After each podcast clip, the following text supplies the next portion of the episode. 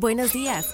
Bienvenido a Tu Shot Financiero para enterarte en pocos minutos de lo que está pasando en el mundo de los mercados financieros, las empresas y más.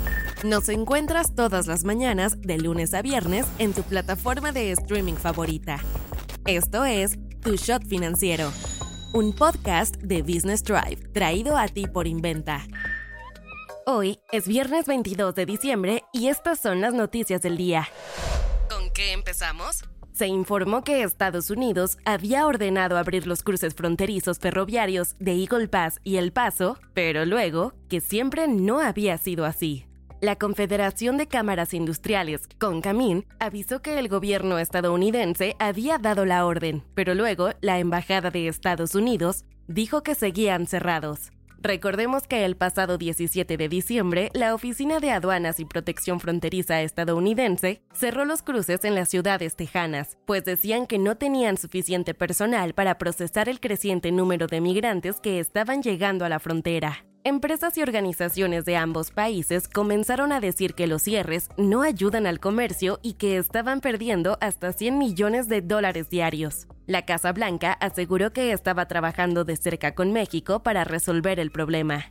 Justo ayer López Obrador y Joe Biden se aventaron una llamada telefónica donde los dos acordaron que a ambos países les hace falta echarle más ganas a los controles entre fronteras. En los próximos días va a estar viajando a México una delegación estadounidense en donde estarán varios nombres pesados como el secretario de Estado, Anthony Blinken, el secretario de Seguridad Nacional, Alejandro Mayorkas, y la asesora de Seguridad Nacional, Elizabeth Sherwood Randall. Economía. El precario mundo en el que se encuentra actualmente la Organización de Países Exportadores de Petróleo, la OPEP, se quebró un poco más ayer, luego de que Angola anunciara que va a dejar la coalición tras una reciente disputa sobre cuotas de producción de crudo. El país había rechazado un límite de producción impuesto por la organización, liderada por Arabia Saudita, pues le decían que la redujera a 1.11 millones de barriles por día. Durante noviembre, la producción de petróleo de Angola fue de 1.13 millones de barriles por día. Los problemas de la OPEP se veían desde finales de noviembre cuando tuvo que retrasar una reunión por cuatro días debido a que no llegaban a acuerdos entre los miembros. Tanto Arabia Saudita como Rusia están empujando por recortes, incluso cambiando su lenguaje a decir que los países deben adherirse a las decisiones tomadas. Ya de por sí Angola ni siquiera cumplía con su cuota de producción debido a sus viejos pozos petroleros y una caída en la inversión. Si bien la cuota angoleña no representaba un porcentaje importante dentro de la OPEP, que produce alrededor de 28 millones de barriles diarios, sí deja a los mercados un mensaje de desunción entre el grupo. Indonesia en 2016, Qatar en 2019 y Ecuador en 2020 son otros países que le han dicho hasta la vista a la organización en los últimos años. Inventa Financial Services es una empresa mexicana creada en el 2010 en la Ciudad de México con el propósito de brindarle a personas y empresas un respaldo financiero sólido para desarrollar sus proyectos empresariales, personales y o profesionales por medio de un trato personalizado y sin trámites complicados.